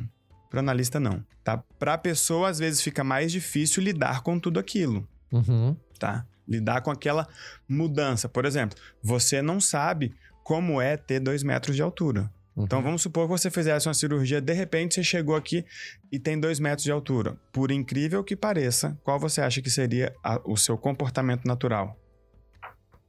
Não sei agora. Se encolher. É? Ué, você ganhou o jogo assim. Ou seja, eu não sei ganhar o jogo grande ainda, eu sei ganhar o jogo Entendi. entendi. baixinho aqui. Então, Você vai levar pro teu campo você natural. vai levar pro teu campo natural. E aí tem todo o padrão de funcionamento dos traços, tá? Você tem uma vantagem, por exemplo, você, toda pessoa que tá tendo sucesso, mais importante do que os traços que ela tem, é como ela usa os traços que ela tem. Uhum. Às vezes ela usa de forma consciente ou de forma inconsciente, tá? É que eu chamo do competente consciente. Quem tá tendo resultado ou é um competente consciente ou um competente inconsciente. Por ou exemplo, sabe o que tá fazendo ou nem sabe explicar o que tá fazendo, É. mas tá dando certo. por exemplo, tinham 20 pessoas no BBB, só o Arthur tinha feito análise. Dá pra dizer que foi a análise que fez ele ganhar o jogo? Não dá pra dizer isso, mas dá pra dizer que ele se conhecia muito mais do que os outros se conheciam. Como assim? Ele fez análise. Ele passou pela análise corporal. Ah, ele passou? Por exemplo, eu fiz a análise do do Léo Picon porque nós fizemos a análise dos, dos participantes do BBB e publicamos a análise da Jade no nosso perfil. Ele falou, cara, ninguém explicou minha irmã do jeito que vocês explicaram. É minha irmã todinha e vocês foram mais profundos, só que com um detalhe. É que você falou, o corpo dela explica, não O foi? corpo- Exato, só que a gente olhou ali e é só. é a análise ela é visual, pode ser por foto, por vídeo. uma- aquela- aquele cara em pé ali pra mim já foi. Bati o olho, não sei quem é, mas sei como funciona. Sacou? É Uhum. desse jeito. Então, por exemplo, o se conhecer e usar os seus próprios recursos é fundamental. Não posso dizer que o Arthur ganhou o BBB só por causa da análise, até porque isso seria. Seria acabar com o mérito do cara, dizer, não, ele ganhou por causa de mim, não, ganhou por causa dele. Só que. Mas é uma habilidade, é uma um ferramenta que ele tinha que conhecimento tinha. que ele tinha sobre ele que os outros não Isso. tinham. Agora, eu posso afirmar que se a Jade soubesse sobre ela o que nós soubemos e publicamos ali, ela teria ido mais longe e não teria entrado em rota de colisão com ele. Ela teria buscado outros alvos e ela teria se associado a ele facilmente. Uhum. Então, o sucesso tem a ver com usar bem os traços que você tem. Falando de vendas, eu como esquizoide, eu tenho que vender como esquizoide, não como masoquista, certo? É perfeito. É isso. Agora, o grande segredo é quando eu sei sobre o outro. Porque fica muito mais fácil. Tô chegando para fazer uma venda para uma pessoa masoquista. Cara, enquanto Número. ela número, detalhes, ela precisa estar segura. Tô chegando para fazer a venda Vou pra- fazer uma reunião que eu nunca fiz. Você pode me mandar uma foto sua rapidinho antes da reunião? É, mas tem gente, tem gente que contrata analista para isso. Me explica essa pessoa porque eu preciso negociar com ela. Então, por exemplo, cheguei para fazer uma negociação com uma pessoa que tem traço de caráter oral. Primeiro eu preciso ficar amigo dela, perguntar onde ela mora, de onde ela vem, do que, que ela gosta, etc. Traços de caráter psicopata. Eu estou aqui para te servir. Com o meu produto, você vai conseguir isso. Deixar isso, claras isso, suas deixar intenções. claro. Quem for vender pra Papum. mim tem que mostrar o quanto eu vou ser competitivo, o quanto eu vou ganhar. O quanto você vai nananã. ficar melhor. É isso. O quanto você vai ficar melhor. Ah, mas esse produto não é seguro, não sei o quê. Você garante que vai ficar melhor? Vai. Pra você fechou, tá? Vou vender pra um traço de caráter esquizoide. Não toque nessa pessoa. Quando você toca no esquizoide, é, você você tá conversando com. Eu sou assim. A pessoa toca em mim, minha cabeça para de funcionar porque eu olho pra ela e falo, mas eu já tô aqui. Por que você tá tocando em mim? É- é- é- eu simplesmente paro. E quanto mais contato você faz, mais a pessoa se fecha. Então, por exemplo, ó, tá vendendo para um esquizoide. Você não precisa ficar olhando no olho dele todo, o tempo todo. Porque quando você olha muito para ele, Confronta. ele se fecha, ele se fecha. Daqui a pouco ele não percebe, mas ele tá se sentindo Olha. desconfortável na sua presença. É. Ah, não, não quero comprar esse cara, vou ter que ficar vendo ele toda hora, ele me deixa em situação de desconforto, prefiro Ó. alguém que me deixe no habitat mais natural. Fui ajudar um cara que vendia carros. Só vendia carrão, certo? Uhum. Geralmente, quem compra carrão é um homem. Mulher Uhum. também compra, mas a maioria das vezes, homem. E ele percebeu que tinha um cara que não estava performando muito bem. Beleza. Cheguei lá, fui trocar ideia com ele e tal. Qual era o erro que o, vendedor estava cometendo? O cara era apaixonado por carros, era o que mais entendia de carros e não era o que mais estava vendendo. Por quê? Chegava um casal como vocês, ele ia querer saber o que você faz da vida, ele tinha um script direitinho, até a metade. Por quê? Quando você se interessava pelo carro e se conectava com ele, ele ficava teu brother. Ia te explicar tudo do carro e etc e tal. Qual o erro que ele estava cometendo? É isso aqui, ó. Eu tô conversando com você porque eu sei que você quer o carro pra você, mas eu deixei sua mulher de lado. Uhum. E você não trouxe ela à toa. Você trouxe ela porque você precisa dela dizer: compra, amor. E aí o que foi o que eu falei pra ele? Eu falei, todo, cada passo que você for dar, você vai convidar ela. Vamos olhar o motor. Chama a mulher pra olhar o motor. Ela não entende de motor. Foda-se. Ela entende do cara e ele só vai comprar se ela Uhum. deixar. Uhum. O que, que eu tava fazendo ali? Quando o casal chega na, na loja, uma relação triangular se estabelece imediatamente na cabeça dela. Se ele deixa ela de fora, na cabeça dela, tipo assim, ah, eu não sei, não gostei desse vendedor. Uhum. Ah, eu não sei, não gostei dessa loja. Vamos naquela outra lá, Uhum. certo? Se ela não for envolvida, inserida na relação, ela entrou em competição com o vendedor. Agora, que vendedor que quer uma Não olha pra mim, competição senão você vai dar risada. é, eu tô vendo que você tá balançando a cabeça. Que vendedor vai querer uma competição com a pessoa que manda na decisão do comprador. Entende? Quando você entende sobre o outro, bicho, é meio caminho andado. Animal isso.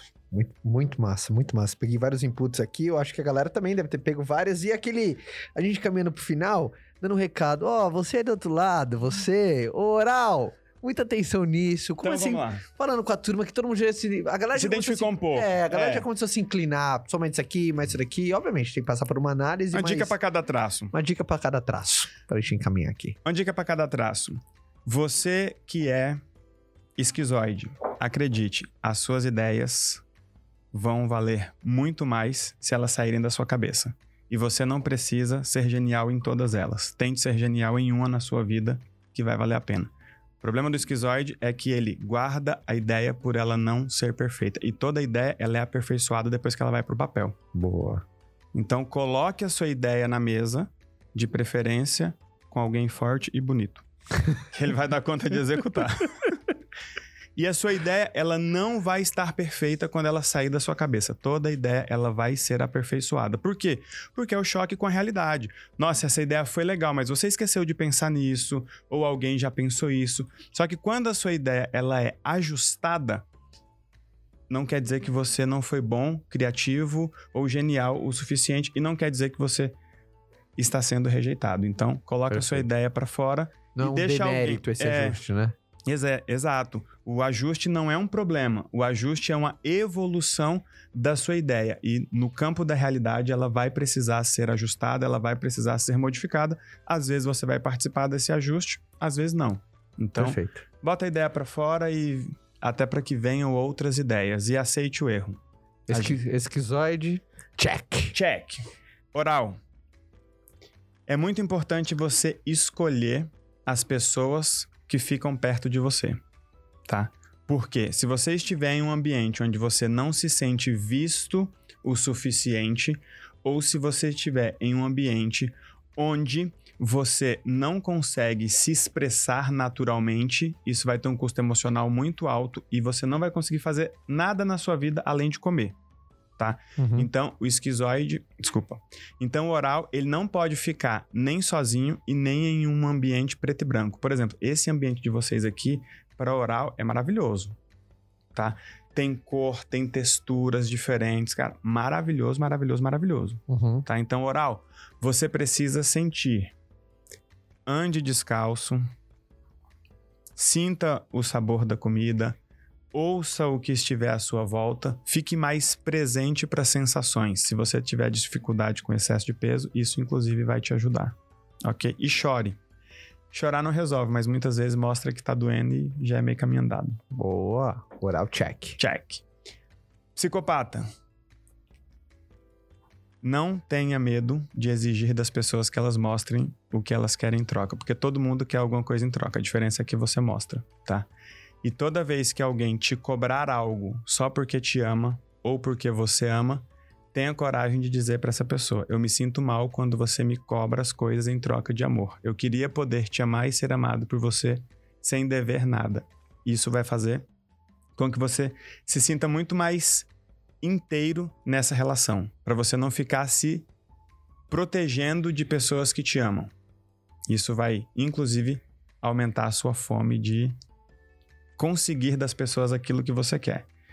E não sofra quando te chamarem de frio. Você é. Tá tudo certo com isso. Boa. Check. Check. Masoquista, você tem muita força e uma capacidade incrível de realizar coisas grandiosas, mas você não fará isso enquanto estiver carregando problemas dos outros. Ponto. O masoquista, se não se livrar dos problemas dos outros, não consegue nem resolver os seus e nem realizar seus sonhos, tá? A força do masoquista é incrível, mas você pode escolher o que carrega. Perfeito. Muito bom, né? E o rígido? O rígido. Rígido, você é muito bom no que você faz. Deixa eu falar Obrigada. olhando pra você. Ah lá. Eu achava que era coisa de leonino, mas não era rígido. Você é muito boa no que você faz e às vezes que você não gera todo o resultado que você gostaria é porque você perdeu muito tempo criticando detalhes da tarefa que você estava executando. Tenha coragem de abrir mão do- da perfeição da tarefa para ter a perfeição do resultado. Com certeza você vai conseguir brilhar mais e fazer aquilo que você quer. Se precisar se afastar de opções que ofuscam o seu brilho, faça isso e tá tudo certo. Você não é obrigado a disputar o palco com quem você não quer. Bom, Gostou? gostei. Você adora ver isso, né? Adoro. Adora Adoro. ver isso. que animal, como faz pra galera estar mais pertinho de vocês? O Corpo Explica. No Instagram, arroba o Corpo Explica. Uhum. No YouTube, o Corpo Explica. E daqui uns dias, para quem tem dificuldade com excesso de peso, nas principais livrarias do Brasil, as três funções do excesso de peso. Que legal. Livrão, livrão vindo, vai ser um prazer enorme. Depois quero, depois quero comprar e depois ter uma dedicatória muito vamos especial. um dedicatório, Vamos bater um papo sobre ele. E nós temos hoje é, formação de análise corporal Aham. e um, um centro que, na verdade, funciona como um hub de analista. Então, você consegue contratar uma análise corporal com o Corpo Explica e nós encaminhamos para um analista formado, competente, certificado.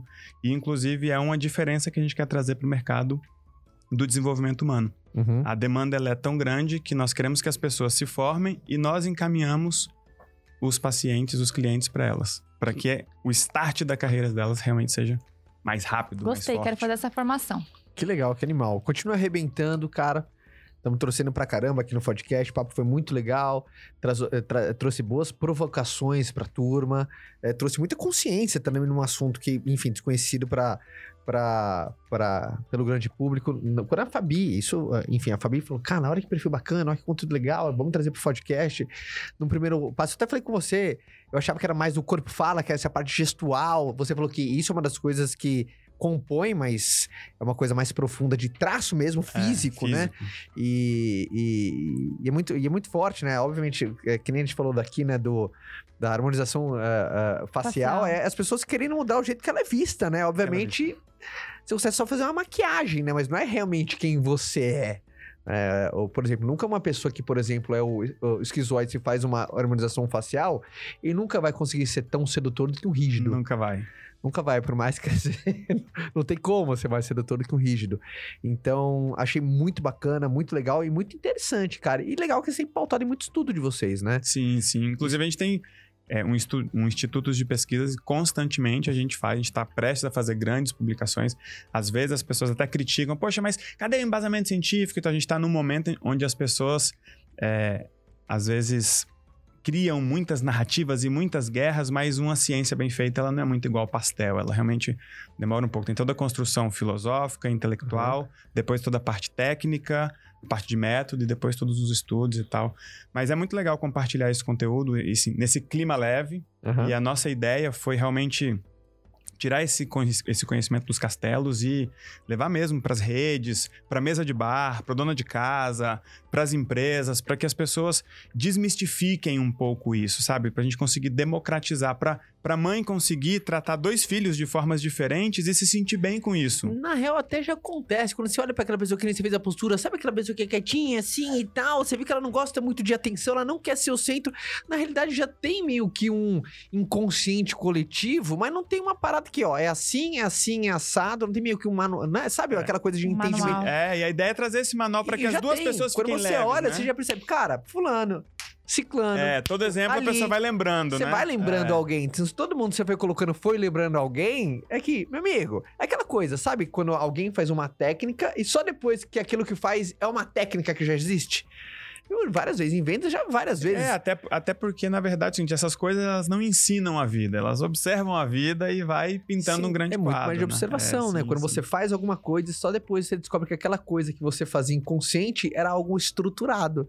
E aí você consegue ensinar, passar pra frente, replicar. É, é o que você falou, consegue distribuir pra todo mundo. Obrigado demais pela participação. Obrigado a vocês. A- co- continue arrasando. E lembrando que o nosso podcast sempre ah, no comecinho da manhã da segunda-feira, para você começar bem a sua semana. Os papos ao vivo ao longo da semana. Fique super conectado no canal do podcast do Instagram, fod.cast.